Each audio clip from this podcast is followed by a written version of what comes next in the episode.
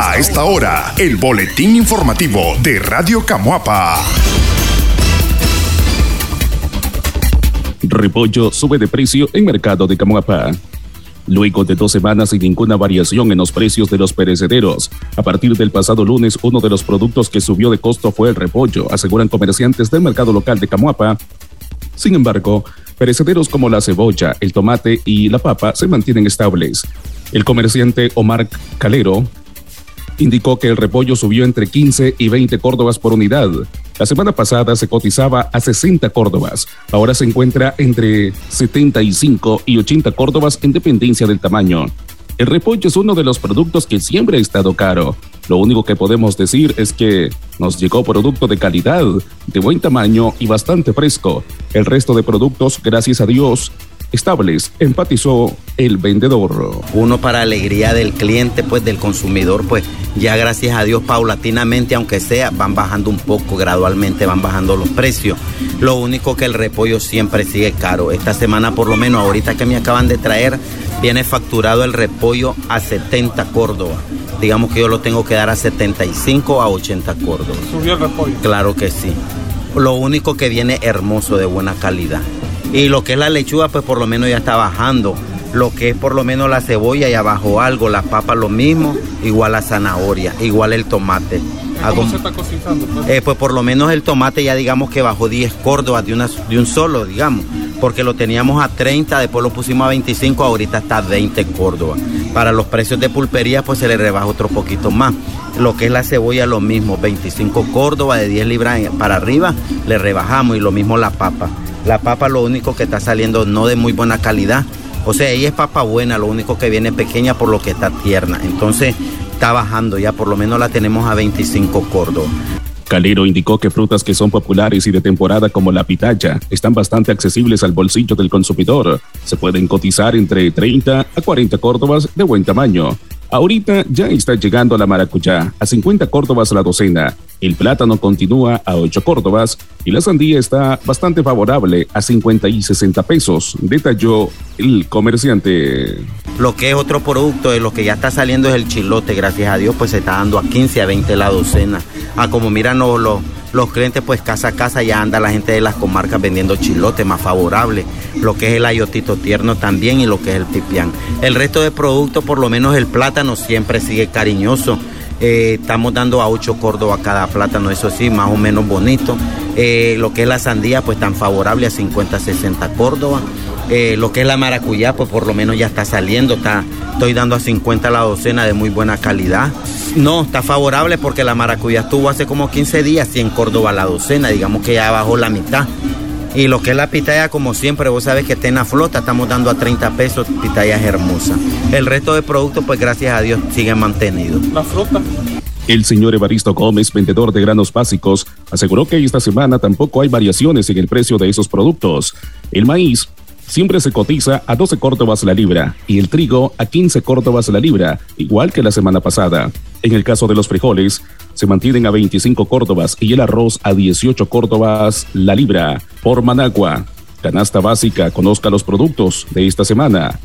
Ayer lunes, el precio de la libra de frijol en Managua, que hasta la semana pasada se cotizaba en 25 córdobas, bajó 2 córdobas. Asimismo, el costo del litro de aceite para cocinar, según comerciantes del mercado Roberto Güembes. Desde el pasado domingo, la buena noticia es que el frijol ha bajado. Lo teníamos a 25 córdobas y hoy lo podemos dar a 23. Ha bajado 2 córdobas. Lo que es el azúcar se mantiene el precio a 14 córdobas la libra. El aceite también bajó de 1.200 que estábamos pagando a 1.030. Entonces, ya lo podemos dar el litro de aceite a 60 córdobas, informó Narciso Murillo, comerciante de granos básicos. No obstante, para esta semana en Nicaragua, productos como el arroz registran un aumento, según Mariana Galo, comerciante del popular centro de compras. El arroz subió el 96.4, subió como 40 córdobas en el paisán, y el caballo por quintal. El arroz se cotiza desde 15, 16, 17 y 18 córdobas la libra, dependiendo de la calidad del arroz Córdoba, afirma Galo. En tanto, otros granos que mantienen precios altos son el maíz y el trigo, según Murillo comenta que en el caso de la libra de maíz, Esta se oferta a 11 córdobas porque se está comprando a 1.000 córdobas el quintal. Y lo que es el trigo se está comprando a 1.250 y se da a 14 córdobas con 50 centavos la libra, dependiendo. Antes estaba a 9 córdobas la libra. El incremento es por la producción que no ha salido. Otros productos de la canasta básica como la ristra de jabón de lavar ropa se cotizan eh, ayer lunes entre 95 y 100 córdobas, dependiendo de la marca. La cajilla de huevos se vende a 125 córdobas. El boletín informativo. La diabetes infantil se combate con buena nutrición.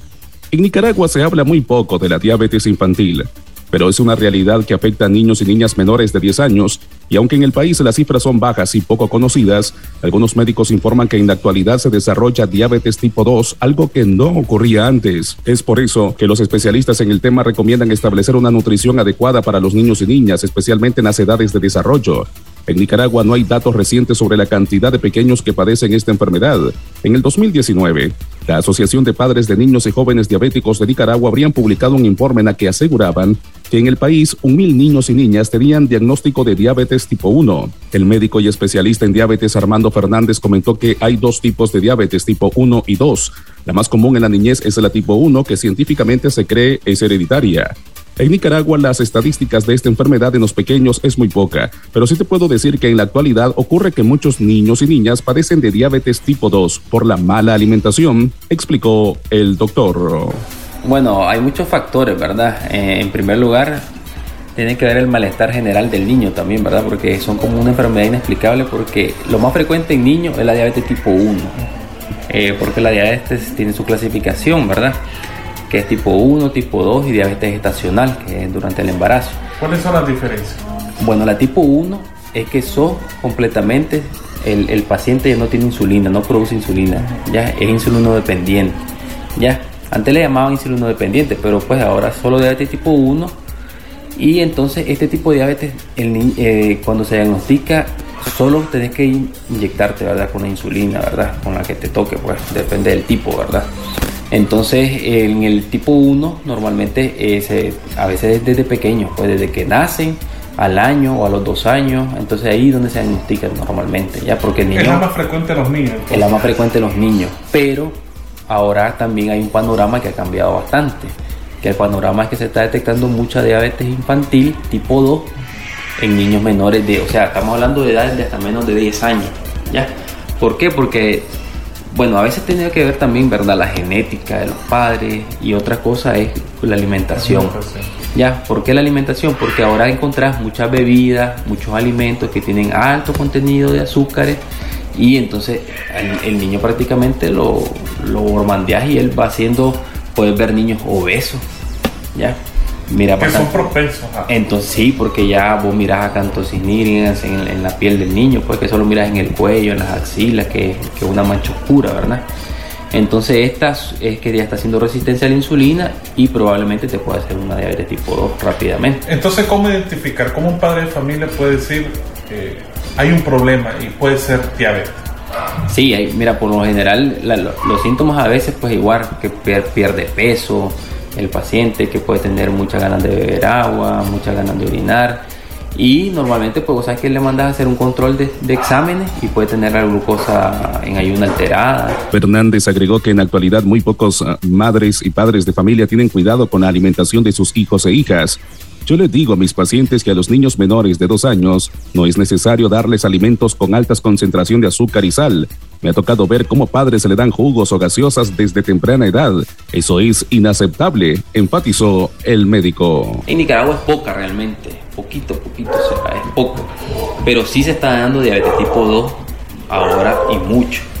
¿Ya? Entonces, incluso en adolescentes, en niños. Entonces, ¿por qué? Porque le estamos dando a los niños muchas bebidas que tienen alto contenido de Sí, claro, acuérdate, mira, por lo general ahora los niños, yo me he asustado pues que a veces les da gaseosa a los niños, tienen menos de dos años y he visto niños que le están dando gaseosa, jugos eh, de, de, cajita, jugos enlatados, entonces eso no, son, no es un alimento para los niños, ya, incluso en la nutrición infantil te está hablando de que no se le debe dar nada de sal y nada de azúcar antes de los dos años, después de los dos años voy a la ir dando, ¿verdad?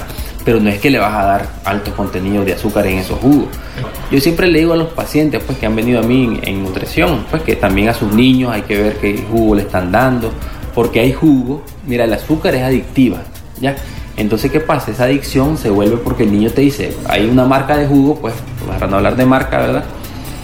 Eh, que son altos contenidos de azúcar. Entonces, eh, y el niño son los que más prefieren. Ah. ¿Por qué? Porque tienen alto contenido de azúcar, el azúcar es adictiva, entonces tener la frecuencia de tomar más. Y el niño no se conforma con uno, le mandas el de la escuela y tal vez otro que se tome en la tarde o en la mañana, pues dependiendo si está en el horario de clase. Entonces a veces se toman hasta dos jugos de azúcar que son altos.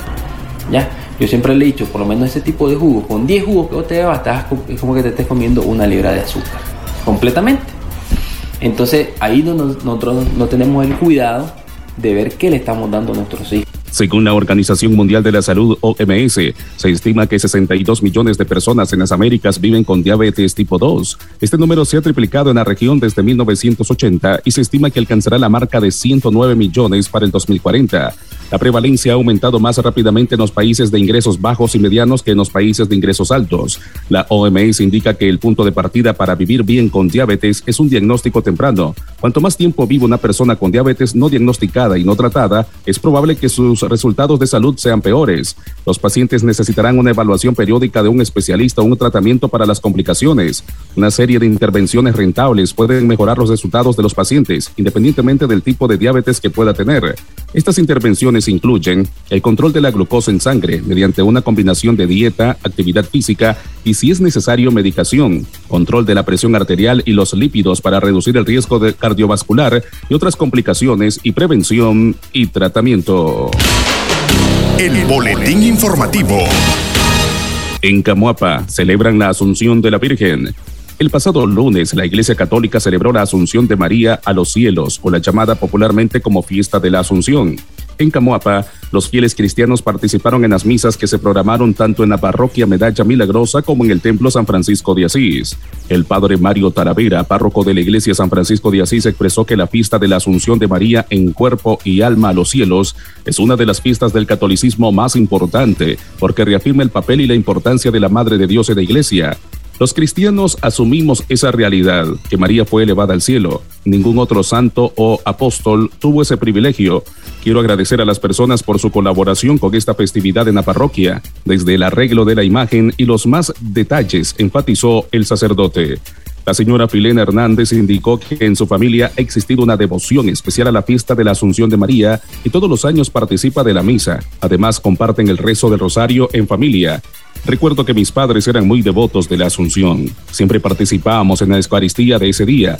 Nosotros continuamos con esa tradición y esperamos que nuestros hijos la continúen, señaló la devota.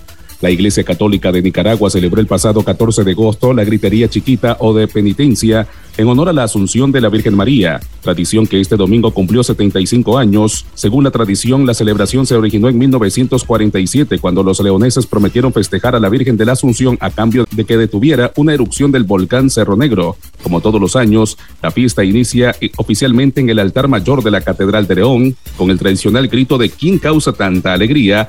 A lo que los feligreses respondieron la Asunción de María. La fiesta también se celebra en otros departamentos del país, pero en menor intensidad, con la diferencia que además del tradicional grito, se entonan cantos tradicionales. Desde 1849 empezaron a llegar a la Santa Sede diversas peticiones para que la Asunción de la Virgen fuese declarada dogma de fe. Fue el Papa Pío XII quien el 1 de noviembre de 1950 publica la Constitución Apostólica. El boletín informativo. Precios de uniformes escolares más caros previo a las fiestas patrias. El comercio de uniformes escolares de gala ya comienza a dinamizarse desde esta semana según comerciantes, aunque con un alza en el precio de 20 a 30 córdobas por producto, en comparación a la misma fecha del año pasado. Los precios de estas prendas de vestir varían de acuerdo a la calidad y la talla. Jamie García, quien vende este tipo de prendas en el mercado Roberto Buembes, asegura que los costos este año variaron un poquito porque el dólar sube y todo va para arriba. Detalla que el costo de la camisa manga larga es de 220 córdobas. El precio de los pantalones de tela Cincatex talla grande varía de 350 a 380 córdobas. Las faldas de telas Cincatex se cotizan entre 150 y 180 y 200 córdobas. La corbata se vende en 80 córdobas. Si es para niño de 6 a 8 años, el pantaloncito le sale a 180 o 200 córdobas. Las camisas le salen a 250, 150, 180. Varían los precios según los tamaños, afirma García. Las bandas azul y blanco de excelencia académica se ofertan a 100 córdobas y los guantes blancos a 60 córdobas, mientras que el paquete de tres pares de calcetas o calcetines se venden a 60 córdobas. Estamos empezando bien, porque la gente ya los está buscando. Las bandas están muy cotizadas, hay tamaño normal y para preescolar también, comenta. Un traje completo de varón o mujer compuesto ya sea de blusa, camisa, falda o pantalón, corbata, calcetas o calcetines la banda, los guantes, anda costando como unos 600 córdobas, asegura don Roger Rodríguez, quien oferta estos productos. Siempre se les hace un buen descuento. Hay padres de familia que vienen con tres o cuatro niños. Usted nos pide rebaja y se les hace un buen descuento, dice. Los trajes típicos o trajes folclóricos también tienen gran demanda en estos días. A medida que se acerca septiembre, los comerciantes tienen la expectativa de vender toda la mercadería que tienen de estos productos. Sus costos van desde 680 a más de 1.000 córdobas. Los huipiles de cinta, por ejemplo, el de talla 12 se cotiza en 1.100 córdobas, hasta en 950 se te puede dejar. El fino talla 16 sale a 1.600, hasta en 1.500, explica la comerciante Cecilia Barbosa. A como ha ocurrido en años anteriores, los comerciantes del mercado Roberto Güembes no descartan la posibilidad de organizar una feria en las próximas semanas en conjunto con las autoridades de la Corporación Municipal de Mercados de Managua con MEMA donde puedan ofrecer estos productos a precios con descuentos especiales. El boletín informativo. Pronostican lluvias toda la semana por ingreso de nuevas ondas tropicales. Este será el clima en Nicaragua. En esta semana, ingresarán otras tres nuevas ondas tropicales que propiciarán la presencia de las lluvias durante todos estos días. Estas precipitaciones vendrían acompañadas con tormentas eléctricas, según el Instituto Nicaragüense de Estudios Territoriales INETER. INETER informó ante medios oficialistas que la primera onda tropical ingresó ayer lunes y provocó lluvias a partir de ese día hasta el miércoles en las regiones del Caribe Norte y Caribe Sur de Nicaragua, mientras que las posibilidades de lluvias dispersas para la zona del Pacífico serán en horas de la tarde y noche de ayer lunes con presencia de lluvias en horas tempranas de ayer lunes en las regiones autónomas del Caribe Norte y Caribe Sur, y en la medida que vaya ingresando, bastante lento por cierto, esta onda tropical en el país irá produciendo lluvias en las diferentes regiones del territorio nacional, refirió Marcio Vaca, director de meteorología del INETER. Para la mañana del jueves 18 se espera la influencia de la segunda onda tropical en las zonas del Caribe, centro y norte nicaragüense y por la tarde y noche en la zona del Pacífico. Para el fin de semana ingresaría la tercera onda, una tercera onda tropical que llegará al país seguramente para este fin de semana con condiciones similares. Durante las mañanas acá en el Pacífico de Nicaragua podremos estar gozando de mañanas medio nubladas, con temperaturas que podrán oscilar entre 33 y 34 grados, señaló Vaca. A pesar de las proyecciones climáticas para esta semana, el director de INETER manifestó que el comportamiento de los vientos será relativamente calmos, solo soplando en el momento previo y durante la presencia de lluvias. Se prevé que las condiciones de las olas anden en los 1.5 metros de altura en los mares y 0.75 metros en los lagos. El boletín informativo. Sacerdote colombiano envía mensaje de aliento a Monseñor Rolando Álvarez. Sacerdote dominico colombiano, conocido por su apostolado en redes sociales, Fray Nelson Medina, envió un mensaje de aliento al obispo de Matagalpa, Monseñor Rolando Álvarez. La hostilidad y el odio del mundo puede llegar a los extremos de la cárcel, de la persecución, de la tortura, de la muerte. Es bueno recordarlo porque tenemos a nuestro alrededor testigos que están sufriendo por el Evangelio, dijo el también doctor en teología, fundamental a través de un video. Fray Nelson alienta a Monseñor Álvarez a que recuerde que pese a todo, al final la victoria es de Dios y esto es lo que le auguramos a Monseñor Rolando y a todos los que son fieles a Cristo en Nicaragua y en cualquier otra parte. Desde el pasado 4 de agosto, Monseñor Orlando Álvarez se encuentra rodeado por agentes de la policía, donde también tiene restringido salir de la sede del obispado en Matagalpa. El boletín informativo. Padre solicita ayuda para repatriar el cuerpo de su hijo desde Texas. José María Mendoza García, padre de José Antonio García Ramírez, de 41 años de edad, originario del municipio de Mateare, solicita 3 mil dólares para completar los 5 mil 500, los 5 mil 500 y poder repatriar el cuerpo de su hijo, que fue encontrado el pasado 26 de mayo en una morgue de Laredo, Texas, tras haber sido arrastrado por las corrientes del río Bravo en su intento por llegar a Estados Unidos.